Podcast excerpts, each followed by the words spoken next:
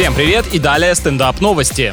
Жителям Германии в течение трех лет будут выплачивать по полторы тысячи долларов в месяц просто так, в качестве эксперимента. Лабораторные крысы сейчас поперхнулись, ни разу на их долю не выпадали такие приятные опыты. Но в этом исследовании будут участвовать не все граждане страны, а лишь 122 счастливчика. Уверен, все остальные немцы их немного по-другому называют, но не будем об этом. Исследователи интересуют, будут ли испытуемые заниматься благотворительностью, уделять больше времени социально полезной работе или предпочитать предпочтут просто отдыхать. А можно мне вручить весь бюджет, и я сразу вам верный ответ скажу.